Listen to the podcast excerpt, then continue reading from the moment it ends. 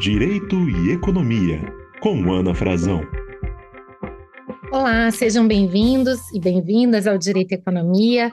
Hoje eu tenho grande prazer de receber no podcast a professora Gabriela Lota, que é professora e pesquisadora de Administração Pública e Governo da Fundação Getúlio Vargas, doutora em Ciência Política pela USP, mestre graduada em Administração Pública pela GV, coordenadora do Núcleo de Estudos da Burocracia e, além de tudo, autora de um livro que eu desde já recomendo demais, o Democracia Equilibrista, Políticos e Burocratas no Brasil, em que a autoria com Pedro Abramovay.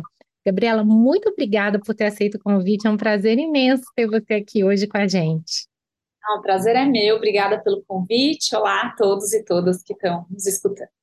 Que bom, Gabriela. E eu gostaria de começar a nossa conversa te perguntando por que a ciência política? Por que, que você fez essa escolha? Que contribuição você pretende oferecer com o seu trabalho? Como é que você foi se interessando por determinadas áreas de pesquisa dentro da ciência política? Ah, essa, é tão difícil a gente voltar para a origem das nossas escolhas, né? E pensar por que, que a gente chegou onde chegou. Mas só para começar, eu sou formada em administração pública na minha graduação e no meu mestrado, e eu sou formada em um momento em que os cursos de administração pública eram cursos muito tecnicistas, né?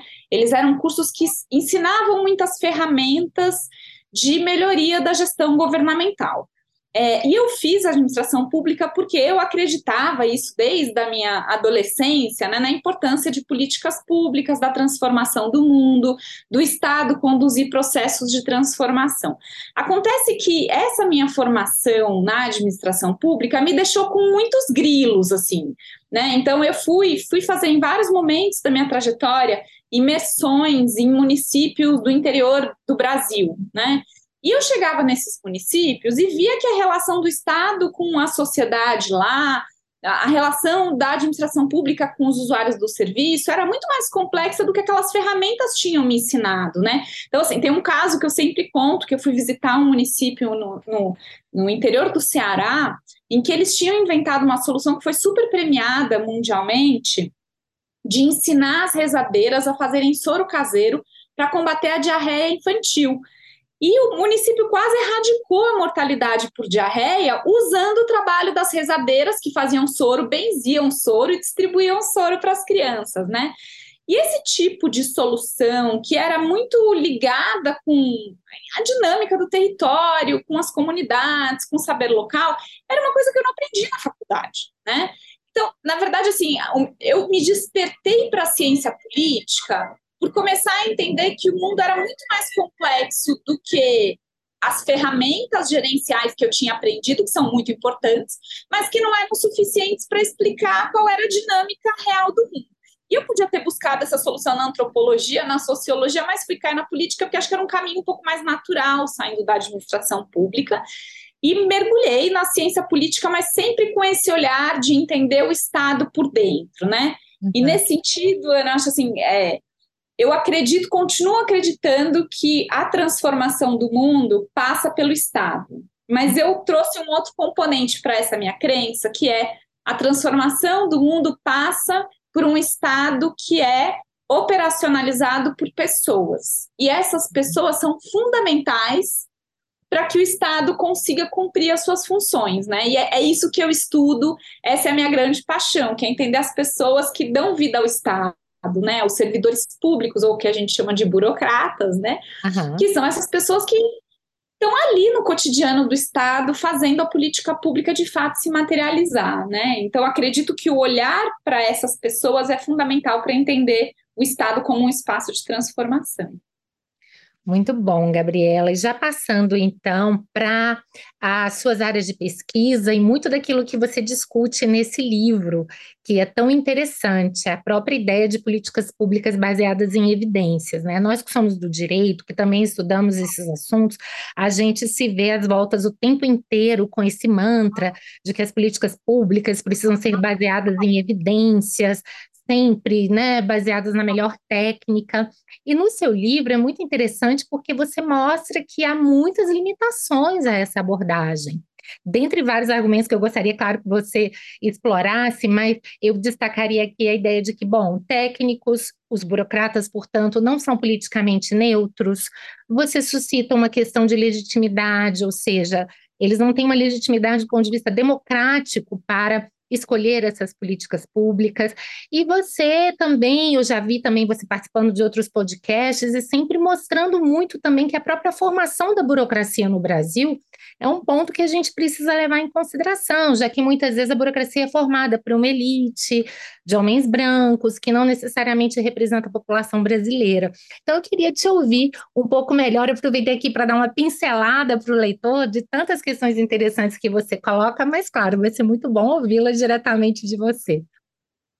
Eu acho que foi muito legal a maneira como você colocou, Ana, porque, é, na verdade, tem um link aqui com a minha primeira resposta que acho que eu mesma não tinha feito da minha trajetória, né? Então, assim, eu aprendi no curso de administração pública a construir e usar evidências para tomada de decisão. E quando eu chego lá no, no mundo interiorano, eu descubro que existem muitas evidências possíveis e que a resposta técnica não é, não é única, a resposta técnica não, né? Então, por exemplo, se a gente fosse pensar que existe uma política pública técnica, tecnicamente superior para enfrentar a mortalidade infantil por diarreia, talvez a gente nunca chegasse na rezadeira como solução.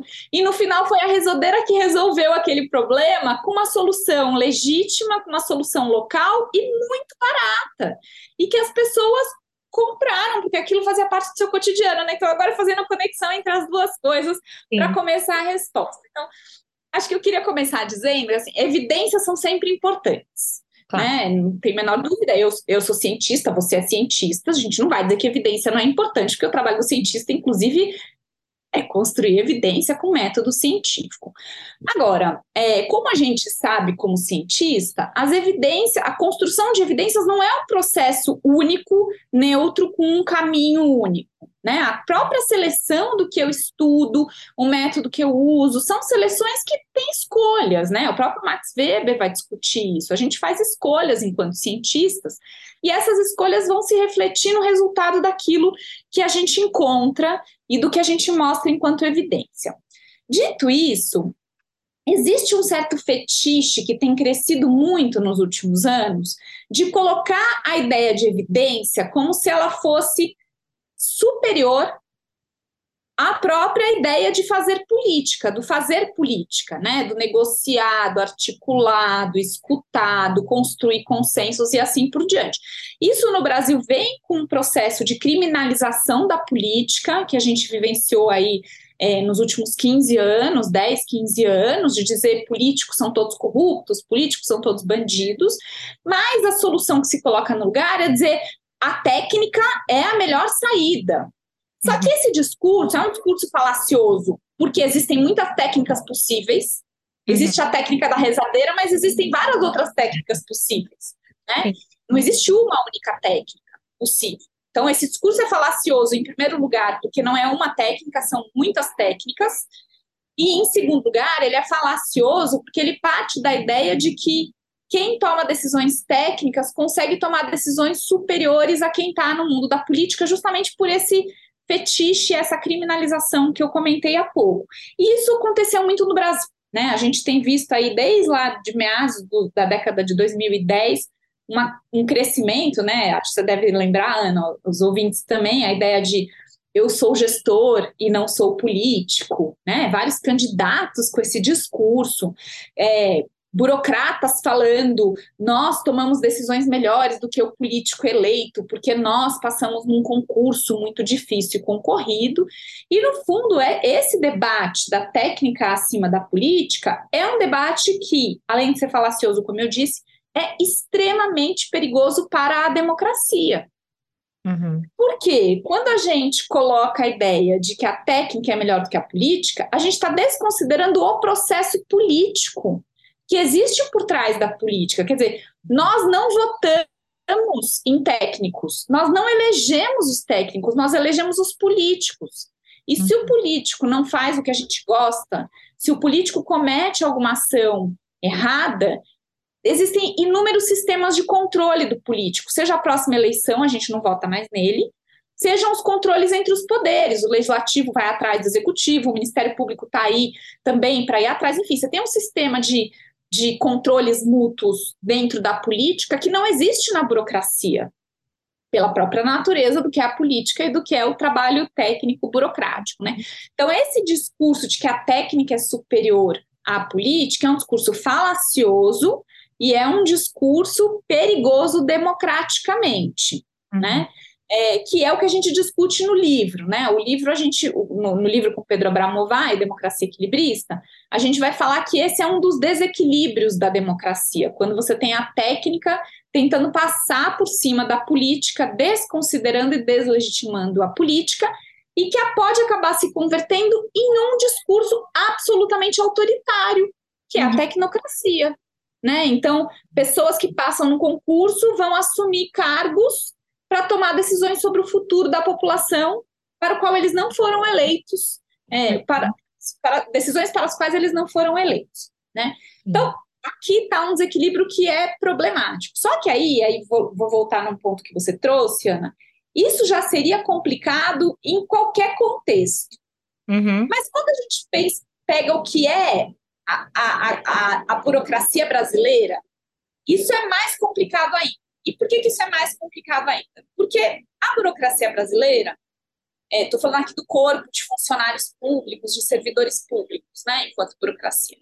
Ela é uma burocracia que se profissionalizou muito nas últimas décadas. A gente teve abertura de muitos concursos públicos, a gente teve criação de novas carreiras, a gente teve valorização de algumas carreiras públicas, o que fez com que trabalhar no Estado virasse algo competitivo e atrativo para uhum. pessoas que poderiam escolher o mercado ou o Estado de maneira competitiva. Isso no direito foi mais forte ainda, né? Nas, daquelas carreiras jurídicas, uhum. a GU, as carreiras ligadas ao Ministério Público, é, são carreiras a Polícia Federal foram muito valorizadas, de forma que um monte de alunos que saem agora das faculdades de direito pensa em prestar concurso público como uma opção interessante, juiz, uhum. né?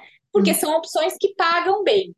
Acontece que quanto mais competitivas essas carreiras ficam, mais elas começam a atrair um público que pode estudar para concurso, que fez boas faculdades e pode pagar cursinho, que pode ficar dois, três, cinco anos sem trabalhar, sendo mantido por sua família, para poder passar no concurso público. E é por isso que, quando a gente olha o perfil dos ocupantes dessas carreiras de elite, o perfil é de homens brancos. Muitos deles, inclusive na, na, nas carreiras de, do, do, de justiça, isso é mais forte. Ainda são de famílias tradicionais. Né? Você tem essa coisa, embora seja um concurso público aparentemente isonômico e pessoal, impessoal, você tem uma coisa de uma reprodução de famílias dentro do Estado. Né? Uhum. Isso significa que assim, o discurso da técnica, que já é falacioso e democraticamente perigoso, ainda vira uma técnica que é de um perfil, é feito por homens brancos que reproduzem o interesse de homens brancos de uma determinada classe, raça, é, gênero e assim por diante. Não dá para dizer de maneira nenhuma que isso é representativo da sociedade brasileira.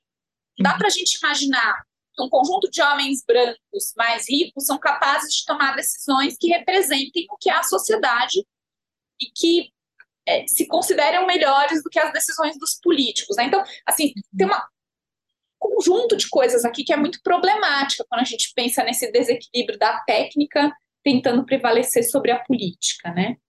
E é muito interessante, né, Gabriela, que, como você mesma salientou, é, esse é um problema, digamos assim, que reforça o problema estrutural, que independe até da qualidade da representatividade do corpo técnico, mas que diz respeito exatamente aos espaços que devem ser assegurados para o próprio debate democrático, né? Então, isso que eu acho também um ponto muito importante do seu discurso. E você já tocou nesse assunto, mas eu queria te provocar um pouquinho mais, porque você sabe que uma das seduções do discurso técnico é exatamente a suposta objetividade, a neutralidade valorativa. Então, e você mesma já disse, olha, não é bem assim que funciona. Mesmo a análise de evidências vai depender igualmente de muitos julgamentos valorativos, a própria formulação das perguntas, a escolha dos fatos. E por outro lado, muitas vezes a gente vê intencionalmente o argumento técnico sendo utilizado como um disfarce de escolhas que, na verdade, são políticas ideológicas. Então, eu queria também que você falasse sobre esses assuntos, porque eu acredito que eles sejam muito relevantes para os nossos ouvintes, né? Não, é perfeito. É essa coisa de, assim, é, é um pressuposto equivocado de que quando a gente constrói evidência, de que quando a técnica está tentando propor solução, existe uma saída única e uma solução única para entender ou para fazer um diagnóstico sobre os problemas, né? E aí a gente pode pensar, por exemplo, como é que um economista enxerga o problema da pobreza? Cada linha da economia vai enxergar o problema da pobreza de uma uma forma diferente. Tem gente que vai dizer que o problema da pobreza é um problema individual, tem gente que vai falar que é um problema estrutural, tem gente que vai falar que é um problema de como a sociedade se organiza, tem gente que vai dizer que tem a ver com capital. Se você perguntar para cientistas políticos, cada um vai dizer uma coisa. Quer dizer, eu fui. Não é, Ana? Eu, eu fui recentemente no, no médico com um conjunto de, é, de, enfim, de problemas e eu fui num ginecologista com um conjunto de evidências e falei para ele: olha, eu tô sentindo isso, isso, isso, isso, isso. Ele falou: ó, se você for num psiquiatra com esses sintomas, ele vai te dizer que você tá com uma possível depressão. Se você for num clínico geral com os mesmos sintomas, ele vai dizer que você tá muito estressada. Se você for num homeopata com esses mesmos sintomas, ele vai dizer que você está com um desequilíbrio. Se você vier no ginecologista com esses sintomas, ele vai dizer que talvez seja climatério. E aí eu falei, mas como é que eu vou descobrir o que é? Ele falou, você não vai descobrir, porque não existem evidências objetivas que vão conseguir mostrar exatamente o que você tem.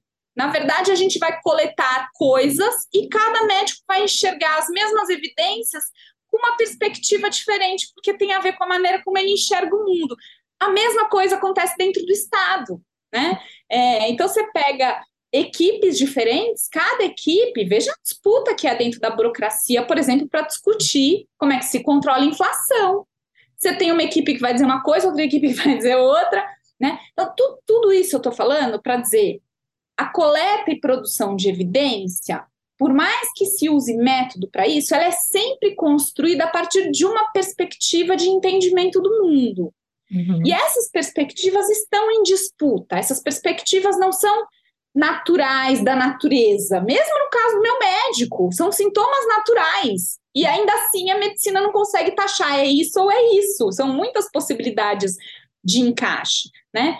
É, dito isso, é óbvio que dependendo do perfil, da estrutura, da organização dessa burocracia, ela vai enxergar os problemas de uma maneira distinta, né? Então, assim, não é porque é melhor ou pior, homens brancos que vêm de famílias ricas vão enxergar um mundo diferente de mulheres negras que vieram de famílias pobres. E podem esses grupos sociais trabalhar em, dentro do Estado, na mesma carreira, e eles vão continuar tendo entendimentos distintos sobre o mundo. Uhum. Por isso, quando a gente adota esse discurso de que a técnica é melhor que a política, no fundo a gente está dizendo a técnica de um determinado grupo que defende determinados valores, que representa um grupo social, quer se colocar moralmente superior a outras formas de entendimento do mundo. Uhum. E por que, que a política vai ser importante aqui, Ana? Porque a política é o espaço de escutar essas diferenças, de construir debate, diálogo. Então vamos lá, homens brancos, o que vocês enxergam? Mulheres negras, como é que vocês veem o problema? É, outros grupos sociais, como é que vocês enxergam? É o espaço de colocar os economistas para conversar. É o Sim. espaço de. Né? De colocar as várias posições e formas de enxergar o mundo para debater no entendimento de que não existe uma superior, existem várias, e alguém vai ganhar, alguém vai perder. E quem ganha e quem perde, quanto se ganha ou quanto se perde, é algo que tem que ser negociado. Isso é o que a política faz, e política com P maiúsculo, tá? É, é isso que é o espaço da política, é o espaço do debate, é o espaço da escuta, da negociação, da articulação. E é muito interessante, Gabriela, você trazer não só um exemplo próprio, como um exemplo da medicina, que é uma área que a gente tende a pensar é, é, que está sujeita a parâmetros mais objetivos, e mesmo assim, essa visão de, de uma é, é, determinação ou de soluções buscadas a partir das evidências já pode ser tão múltipla. Quando a gente traz isso para o contexto de políticas públicas que envolvem questões humanas e sociais, da mais alta complexidade, muitas das quais nunca foram experimentadas anteriormente. Então, essa multiplicidade de respostas, ela pode ser até muito mais diversificada e, e complexa, e de fato, como você disse, né, uma perspectiva técnica que ignore isso pode trazer em si todos esses riscos de autoritarismo às quais você se referiu, né? Não, é exatamente isso. E por isso a, a coisa do, do, debate democrático e da, é, da valorização da política, ele tem que estar junto com essa valorização da diversidade, né? Que assim, uhum. assim, ainda mais numa sociedade tão heterogênea, diversa, desigual como é o Brasil, a política com P maiúsculo tem que ser o espaço dessa escuta, né? Volto para o caso da rezadeira. Eu tenho certeza que, por mais bem formados e bem intencionados que fossem os servidores do Ministério da Saúde trabalhando lá na, em Brasília, eles sozinhos ali do, do seu gabinete da esplanada nunca conseguiriam chegar numa solução como a que foi proposta das rezadeiras lá. Como é que aquela solução foi feita? Aquela solução foi feita por um grupo de médicos da família que trabalhavam fazendo visita domiciliar, que acompanhavam é, a, a, situação da saúde nesses municípios interioranos e que sacaram que as rezadeiras eram muito importantes para a dinâmica é, da saúde daquelas populações. E, e, ninguém faria isso do seu gabinete com ar-condicionado em Brasília, volto, por mais bem informadas que essas pessoas sejam, elas são muito bem informadas. Uhum. Né? Mas você tem uma coisa de escutar o outro, de entender o outro, de pôr o pé no barro, de, né, é, que é esse espaço da desconstrução da técnica como espaço da, da superioridade, porque são muitas técnicas, a rezadeira também tem uma técnica, hum. pode dizer, não é uma técnica com método científico, mas é uma tecnologia social dela ali, né, é, então, e a política é o espaço dessa escuta da diversidade, né? E é o espaço, pelo que vocês colocam no livro, inclusive de, de, arbitramento desses conflitos. Quer dizer, por mais que a gente aperfeiçoe a técnica, inclusive do ponto de vista da maior qualidade do corpo técnico, da maior diversidade desse corpo técnico, a, a ideia, pelo que eu bem entendi, gostaria que você me confirmasse, é o corpo técnico ele oferece o conjunto de soluções que sejam viáveis do ponto de vista técnico. Mas a decisão final né? Esse sopesamento dos interesses, é o que você disse, quem vai ganhar, quem vai perder, como esse conflito ao fim será decidido, é um espaço, então, que pertence à política. Perfeito, acho que você falou, e acho que a palavra arbitragem foi super bem colocada aqui para pensar isso, né? Nesse uhum. sentido, qual é a divisão é, ideal aqui? A, a, divisão ideal é: precisamos de técnicos produzindo evidências, uma diversidade de evidências, diversidade de métodos para apresentar possibilidades. Então, tem esse caminho, tem aquele caminho, tem outro caminho, aqui se ganha tal coisa, aqui se perde tal coisa. Né? É, políticos precisam ser é, preparados nesse sentido de receber evidências, de serem preparados para a consequência das suas escolhas. Agora, quem vai arbitrar para definir quem ganha, quem perde, qual é o caminho possível, se você junta soluções diferentes, é o mundo da política, o mundo da política com P maiúsculo. Eu não estou dizendo que é o presidente nem é o prefeito, é o mundo da política, no qual você tem legislativo, você tem movimento social, você tem os governantes, você tem atores tentando construir algum tipo de negociação, consenso e arbitrar as decisões. E, e, é interessante que você várias vezes se refere à política com P maiúsculo, né? Eu entendo exatamente o que você está falando, mas é exatamente para a gente diferenciar a, a, política bem feita daquilo que muitas vezes a gente chama de politicagem barata, o que leva até mesmo a esse preconceito, essa ideia de criminalização. Mas, é, é, de fato, então, Gabriela, é, é impossível a gente pensar é, num contexto democrático, em uma solução para as políticas públicas que não passe ao mesmo tempo por um aperfeiçoamento da técnica, mas também por um aperfeiçoamento da política, né?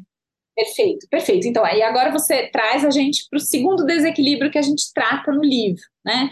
Então, assim, é, o primeiro desequilíbrio da democracia é quando a técnica tenta se sobrepor à política nesse processo que a gente discutiu há pouco. Agora, tem um outro desequilíbrio, e é um desequilíbrio que a gente viu com muita evidência durante os últimos quatro anos aí no governo Bolsonaro, que é quando a política desconsidera a técnica, atropela a técnica, atropela e nega a evidência e toma decisões que não são arbitradas, não são construídas e negociadas e atropelam, inclusive, inclusive um processo político mais uhum. amplo. Né? Esse segundo desequilíbrio é um desequilíbrio muito perigoso também. Em primeiro lugar, porque ele é um desequilíbrio, é, assim, tem um papel fundamental que eu não discuti antes, que é a burocracia é o espaço da garantia da legalidade. É o espaço da garantia da estabilidade institucional. E ela é muito importante para isso. Né? A gente tem uma democracia porque a gente tem um calendário regular de eleição. E quem é que coordena e faz esse calendário acontecer? Porque você tem uma burocracia fixa, não importa quem é o governante da vez, a burocracia vai garantir que tem eleição a cada quatro anos, no dia tal, que a distribuição de urnas vai ser assim, né? É, a legalidade é o que faz com que a gente saiba o que pode acontecer amanhã e depois de amanhã e depois de depois de amanhã. Quer dizer, ela organiza e estabiliza as nossas relações sociais e funcionamento da sociedade. Esse é o espaço da burocracia. Quando um político atropela a burocracia, o político muitas vezes passa por cima da legalidade, passa por cima da estabilidade.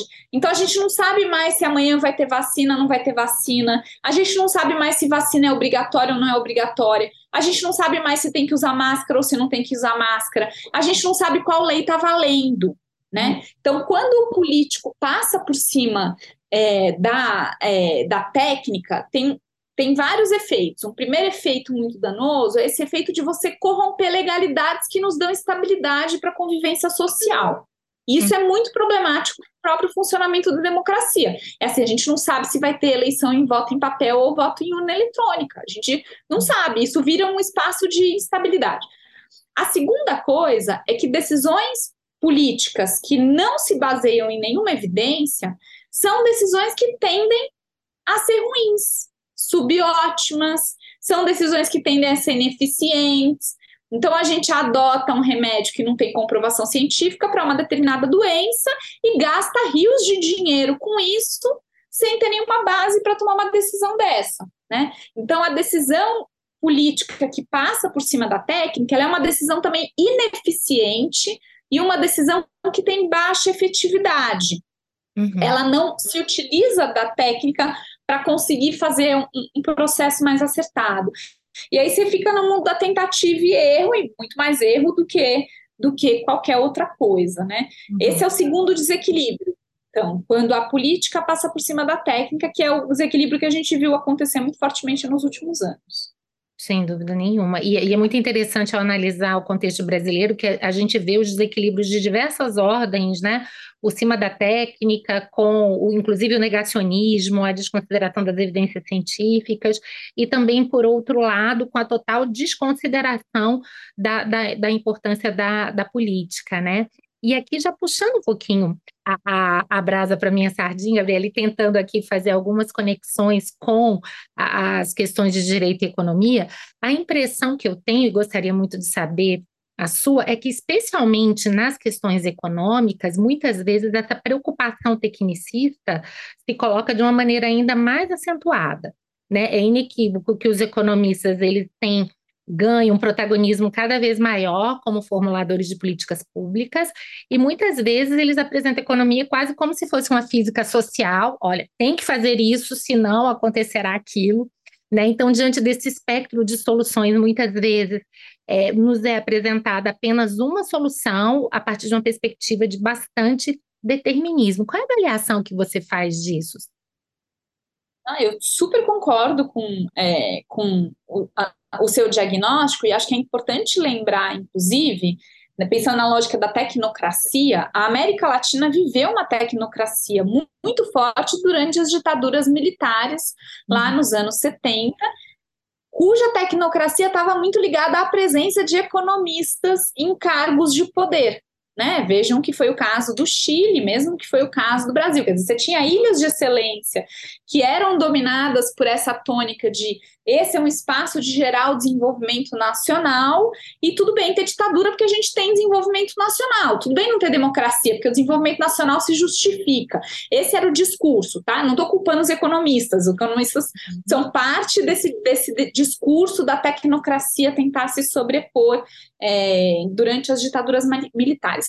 E desde então, Ana, eu concordo com você, especialmente o espaço do debate de política econômica, do campo da economia, é um debate que sempre tende a se colocar como um debate neutro. Superior, uhum. porque economistas, muitos economistas fazem pesquisas quantitativas e conseguem mostrar por A mais B, inclusive em política social, né? Isso tem acontecido. Uhum. Conseguem mostrar por A mais B com suas técnicas quantitativas que determinada é, decisão gera tanto de impacto, né? Uhum. E é melhor que a outra, que gera impacto menor. Enfim, você tem uma, um certo reducionismo aí analítico, é, mas que se sustenta num debate político, né? Acho que isso é, uhum. é, é, a grande questão. É muito mais fácil convencer o debate público, desculpa, debate público, eu queria dizer, não debate político. É muito mais fácil convencer o debate público com esses números em que você mostra do que o tipo de pesquisa, por exemplo, que eu faço, que é muito mais qualitativo, que você vai uhum. perceber é, o impacto social, externalidades, mas sem conseguir mensurar quanto que dá. Então, quer dizer, para o debate público, o economista ganha de braçada aqui. E por isso isso ajuda a reforçar esse argumento da, da técnica superior uhum. é, como o espaço da superioridade em relação à decisão política, né?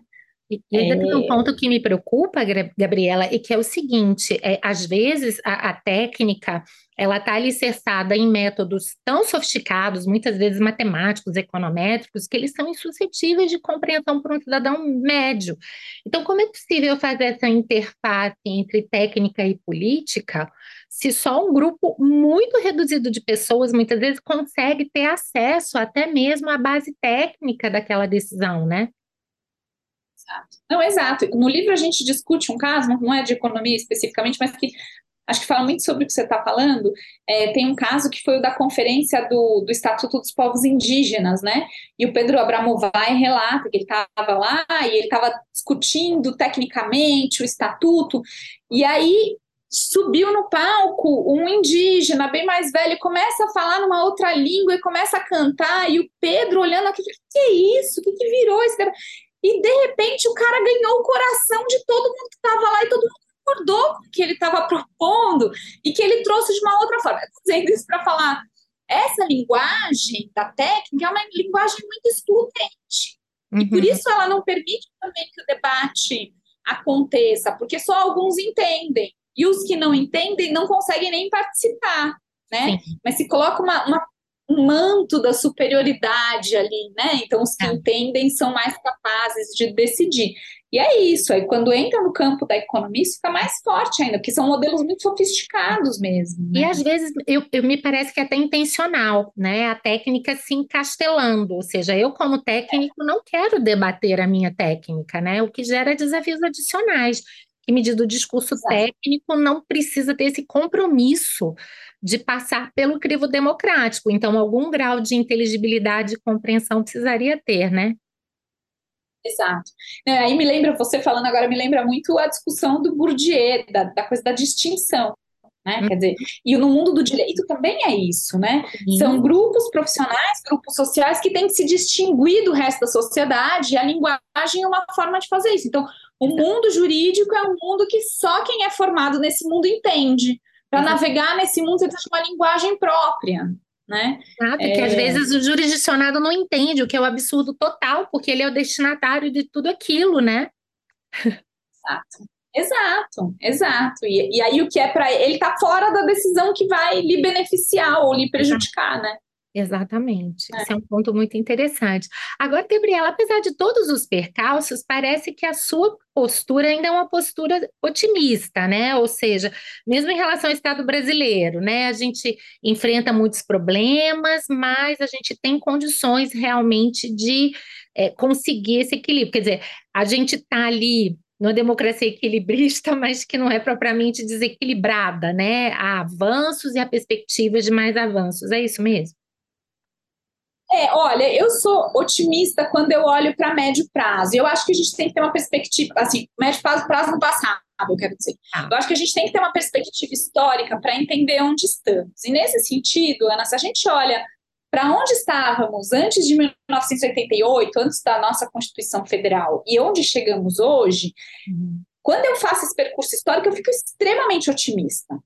Uhum. Porque a gente conseguiu construir em 30 e poucos anos um Estado muito robusto, que garante uma série de direitos sociais, que conseguiu universalizar o acesso à educação básica, universalizar o acesso à saúde primária, que conseguiu incluir aí é, mais de 30% da população em um programa de transferência de renda permanente, que conseguiu construir institucionalmente é, instituições que, inclusive, conseguiram segurar a onda em momentos uhum. de autoritarismo ou de tentativa é, autoritária, né? Então, assim, quando eu olho para o que é o Estado brasileiro de 88 para cá, eu fico muito impressionada com a nossa capacidade de construção.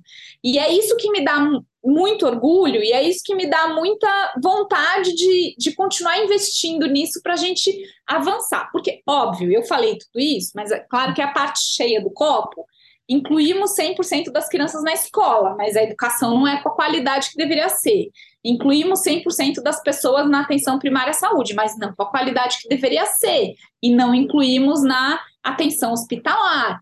Colocamos um terço da população brasileira no programa Bolsa Família, mas seria maravilhoso se não precisássemos ter um Bolsa Família. Quer dizer, a gente não conseguiu completar o nosso desenvolvimento social como proposto na Constituição.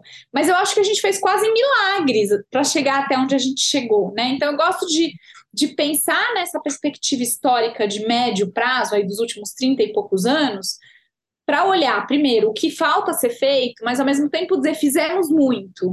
E uhum. temos um Estado muito bem estruturado, comparativamente com vários outros países do mundo, com características parecidas com a nossa, que deveria nos dar muito orgulho.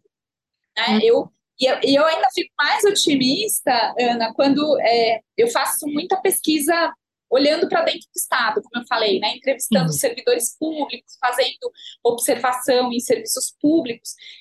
E quando, quanto mais eu conheço servidores públicos, gente, mais apaixonada eu fico pela administração pública brasileira, que tem tanta gente engajada, tanta gente que sonha, tanta gente que dá seu sangue pelo processo de transformação, né? Embora a imagem do senso comum do servidor público seja uma imagem muito ruim, é, um dos meus papéis é tentar desconstruir isso, porque assim tem muita gente legal fazendo coisas, trabalhando muito, uhum. sonhando e usando o espaço como espaço, o Estado como espaço de transformação, né? Eu acho que é daí que sai um pouco o meu otimismo é, e minha vontade de continuar investindo nisso tudo, né? E além de tudo, acho que como você falou, e no livro a gente fala isso, na, na parte em que a gente fala do, do equilíbrio possível, a gente teve muitas experiências incríveis de política com P maiúscula funcionando, utilizando, sendo feitas com base em evidências, de avanços sociais. Gente, a própria construção do SUS nesse país. O que é a construção do SUS?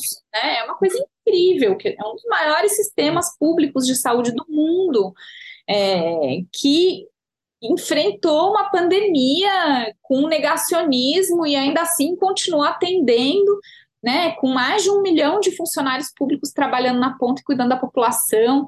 Enfim, eu acho que a gente tem, tem motivos para se orgulhar, tem motivos para avançar, uhum. né, mas tem motivos para se orgulhar também. Ai, que bom, Gabriela. É um alento ouvi-la, não só pela sua cultura e erudição, mas sobretudo por esse seu viés otimista, né? Mas é um otimismo, assim, racional, porque como você disse, é com base nas suas pesquisas, no contato, não é um otimismo ingênuo, né? É, ele é, é reflexo da sua própria experiência, o que o torna ainda mais convincente para nós que às vezes não temos essa mesma vivência que você tem, né? É, sabe que uma das coisas que eu faço com os meus alunos, eu dou aula em geral no primeiro semestre, né, na graduação de administração pública, eu levo os meus alunos para conhecer serviços públicos, assim, vamos passar o dia observando uma unidade básica de saúde, vamos passar o dia numa escola, e eles saem de lá encantados, Porque é isso, mesmo com espaços muito adversos, num país, assim, falta recurso, as pessoas têm muitos problemas, e quando eles veem aquilo funcionando e os funcionários atendendo e tentando ajudar, e as pessoas saindo de lá com seus problemas resolvidos ou encaminhados, nossa, eles ficam tão orgulhosos, assim, eu acho que a gente precisa botar o pé no barro para, sabe, assim, do, do chão do serviço público, para poder se orgulhar, né? Com certeza. Ainda mais diante de tantas tentativas de, de uma espécie de demonização do serviço público, né? E fica muito claro realmente no seu livro e nas suas preocupações que em nenhum momento a ideia foi negar a importância de, de políticas públicas baseadas em evidências, de negar a qualidade, a importância de uma burocracia estatal, mas não somente de readequar o papel dessa burocracia e da técnica diante de exigências democráticas, né? Então, é um caminho aí de aperfeiçoamento burocrático e aperfeiçoamento da política, né, Gabriela, para ver se a gente realmente consegue fazer política com P maiúsculo, né? Esse é o caminho, é a melhoria da política, a melhoria da burocracia e a junção das duas coisas. Que bom. Gabriela, a conversa está super interessante, mas infelizmente a gente já está se aproximando do, do final. Tenho certeza que todos os nossos ouvintes poderão aí depois aprofundar as suas ideias no livro e em outros materiais seus, mas eu sempre gosto de fazer duas perguntas para os nossos convidados, né? Uma que é exatamente como é que eles veem essa relação entre direito e economia, e já que você é uma estudiosa das políticas públicas, se você quiser fazer também algum diálogo com a própria ciência política, com a administração pública, enfim, fique absolutamente à vontade, vai ser muito bom ouvir o que, que você pensa dessas áreas. E, ao meu ver, deveriam dialogar, mas nem sempre dialogam, viu? Às vezes o diálogo é bem difícil. Nem sempre dialogam. Eu acho assim, para quem estuda a administração pública e, e, o Estado, a gente sabe que o direito é, é fundante, né? O, o direito é, é como se fosse o mestre que guia como é que o Estado funciona, com todos os seus problemas e idiosincrasias, né, que são inerentes a essa área. Então, nesse sentido, assim, eu acho que tem um papel fundamental do direito, mas o que falta é, é esse direito que consiga dialogar um pouco mais com a prática, que consiga encontrar soluções para o que a vida é. Por exemplo, uma das coisas que eu discuto muito no meu tipo de pesquisa é os, os, profissionais da linha de frente do serviço são pessoas que têm que tomar decisões muito difíceis cotidianas, né? O policial na rua, o professor em sala de aula. Decisões das quais as regras não são suficientes e nunca vão ser, porque não tem regra que dê conta da imprevisibilidade do que é a linha de frente do serviço público, né?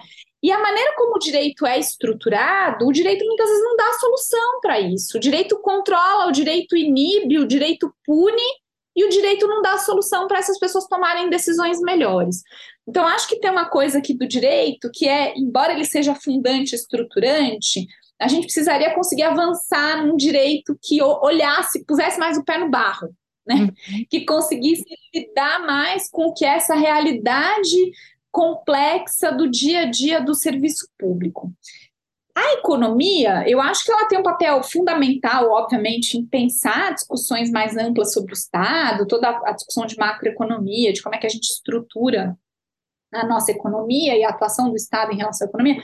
Mas tem uma coisa que aí, para quem estuda burocracia, que é muito importante, que acho que os economistas têm avançado e ajudado muito a gente nisso, que tem a ver com essa coisa da microeconomia, né? Ou da economia comportamental, da economia vinculada ao comportamento dos indivíduos, e que eu acho que tem um espaço muito legal aí para pensar coisas, e, e, a gente tem que pensar, a ciência política tem bebido muito na coisa da economia comportamental para uhum. pensar a atuação dos servidores por exemplo, sistemas de incentivo, o que funciona, o que não funciona, assim por diante. Agora, eu vou fechar dizendo assim: economia é fundamental, a ciência política é fundamental, o direito é fundamental, mas acima de tudo, essas várias perspectivas e visões articuladas, é, apresentando possibilidades diversas, é o que é o importante. Né? Como eu comecei dizendo, assim, cada uma dessas formações vai ter uma perspectiva diferente de entendimento do mundo e vai dar soluções diferentes. Uhum. E cabe à política construir essa, essa arbitragem, né? A questão é, nós precisamos de economistas dialogando com cientistas políticos, com antropólogos, com sociólogos, com psicólogos, com pessoas do direito, para poder enxergar as várias eh, formas de... É, as várias possibilidades de evidência, né? E a partir disso conseguir avançar numa tomada de decisão, de decisão melhor. Então, acho que para mim o papel é da, dessas várias ciências se conversando e se combinando para uma melhor, é, para um melhor funcionamento do Estado. Não poderia concordar mais com você, Gabriela. Aliás, eu sempre falo com os meus alunos, né, que hoje talvez uma das maiores habilidades que um profissional pode ter em qualquer área que ele esteja, é essa capacidade de diálogo com outras áreas. Né? Isso não quer dizer que você vá se aventurar em, em áreas, muitas vezes, com as, que, né, para as quais você dependa de uma expertise ou de uma formação muito específica, mas fundamentos gerais e essa capacidade de ouvir, de dialogar e de tentar interligar esse conhecimento vai ser muito importante, né? Sim, perfeito. perfeito. E agora uma última pergunta, Gabriela, essa de cunho bem pessoal, assim, se você pudesse compartilhar algum aspecto da sua experiência profissional, ou mesmo dar um conselho para um estudante que está começando seus estudos, que quer se especializar nas suas áreas, que olha para você e fala, puxa, Gabriela, tão jovem, mulher além de tudo, né, conseguiu tanta coisa, é, a gente sabe que às vezes há questões de gênero super importantes, né, na, na própria trajetória profissional, enfim. Qual seria esse conselho ou, ou esse momento da sua trajetória profissional que você poderia compartilhar com a gente? Olha, eu acho que vou falar de duas coisas. A primeira Bom. coisa, e eu digo isso sempre para os meus, eu digo isso sempre para os meus orientandos: façam, estudem coisas que façam o seu olho brilhar. O próprio Weber vai dizer isso, né? A gente se apaixona pelo objeto de estudo e depois a gente adota método científico para afastar nossas paixões. Mas assim, fazer ciência, né, Ana, é muito difícil. É muito difícil, dá trabalho, muitas vezes é frustrante, né? A gente que já está um pouco mais de tempo, sabe? Assim, se você tem uma pesquisa que você está fazendo, eu agora consegui publicar um artigo que passou por oito revistas diferentes. É muito frustrante. Você tenta fazer, você tenta dar trabalho. Precisa de dedicação. Então, assim, a gente só consegue fazer isso e continuar se a gente é apaixonado pela que, pelo que a gente faz. Então, sempre que meus alunos falam, ah, não sei se eu estudo isso ou isso, eu falo o que brilha seus olhos. Uhum. Faz o que te apaixona. Porque é, é aí que a gente consegue, de fato, fazer a diferença, permanecer, continuar estudando. Né? Eu, eu, por exemplo, amo estudar a burocracia, amo, eu sou apaixonada. Cada entrevista que eu faço, gente, eu fico assim em êxtase com as entrevistas. Cada texto que eu leio, eu estava relendo o Weber, que é dificílimo, né? Eu estou dando a mesma disciplina pela sexta vez. Cada vez que eu vou dar disciplina, eu releio o Weber. E eu leio e eu fico gente, que gênio! Eu adoro ler Weber, né? Então, assim, acho que tem uma primeira Nunca coisa é a que é leitura, né, Gabriela? Desculpa te interromper. Nunca é a primeira leitura, porque a gente vai mudando, né? E, consequentemente, aprendendo outras coisas, né? E, e dá uns insights novos, e você faz associação com outras coisas. É isso, assim, eu vou lendo e vou grifando, e falo, nossa, eu nunca percebi que ele falou isso, né? Então, assim, tenham paixão, façam pesquisa, façam coisas que vocês se apaixonem, porque, assim, trabalhar é muito difícil, gente, estudar é muito difícil, ter disciplina é muito complicado, e a gente só faz essas coisas e se mantém com saúde mental boa se a gente se apaixonar. Acho que essa é a primeira coisa. E uma segunda coisa, que eu acho que tem muito a ver com a paixão também, eu acho que é, é um, um, bom pesquisador, ele está sempre se colocando numa posição de alto desafio, no sentido de descobrir coisas novas, de ver o mundo de uma outra perspectiva, porque senão, senão a gente já sabe tudo, né? E aí, para quem estuda administração pública, para quem estuda o Estado, eu acho que a, o caminho aqui é entrar em mundos diferentes. Então, assim, eu contei para vocês, a grande revolução da minha vida foi quando eu estava no último semestre da GV e fui morar nesse município no interior do Ceará. E foi ali que eu vi um mundo de administração pública que não tinha nada a ver com a minha vida, com a minha trajetória, com a minha formação universitária. Eu sou uma mulher branca de São Paulo, que sempre estudou em colégio de elite, porque minha mãe era professora, estudava de graça, mas era um colégio de elite, que conseguia estudar numa boa universidade. E aí eu fui morar num município em que eu não era ninguém, eu era esquisita, porque eu era muito branca, tinha cabelo curto e isso era estranho, era magra e isso era esquisito, todo mundo achava que eu era doente. E de repente eu descobri outras formas de lidar com o mundo, né? Então, assim, essa coisa, e vira e mexe, agora que eu sou, ser mãe é, faz isso ser mais difícil, mas sempre que eu posso, eu vou passar temporada, assim, uma semana, duas semanas, em lugares muito diferentes do meu lugar. Uhum. Seja na Dinamarca, seja na China, seja no sertão da Bahia, né? Seja na Serra Gaúcha. Mas é uma coisa de você se, se tirar do seu lugar de conforto para enxergar o mundo de outras perspectivas, uhum. né? Seja na, na periferia de São Paulo, vou lá visitar uma unidade básica e passar o dia escutando os pacientes, os profissionais, porque tem essa coisa de você sair do seu lugar para não ter sempre as mesmas soluções, as mesmas respostas, né? Ler coisas diferentes. Eu falo com meus orientantes também. Gente, tem momento, você para e vai ler literatura e poesia. Porque isso vai abrir sua cabeça de um jeito, né? Assim, às vezes você tá lá só lendo Weber, aí você para e vai ler um Manuel de Barros e fala, nossa, é né? Tem, assim, dá, dá insights, né? Então, acho que tem uma segunda coisa, que é você sair do seu lugar do conforto, do seu lugar da, da única forma de ver o mundo, da visão única, para você mesmo questionar os seus pressupostos, né?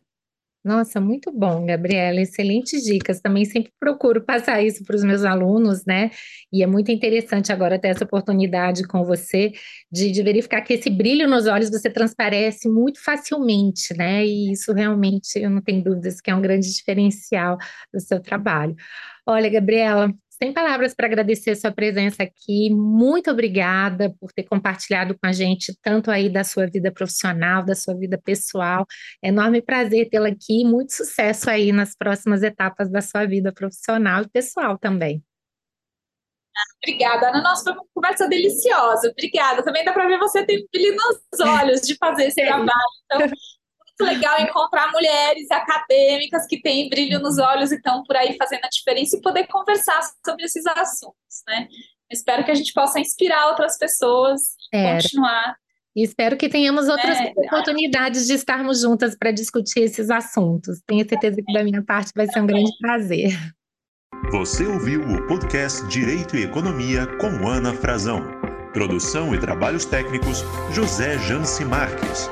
Para maiores informações, acesse o site anafrazão.com.br e siga nas redes sociais.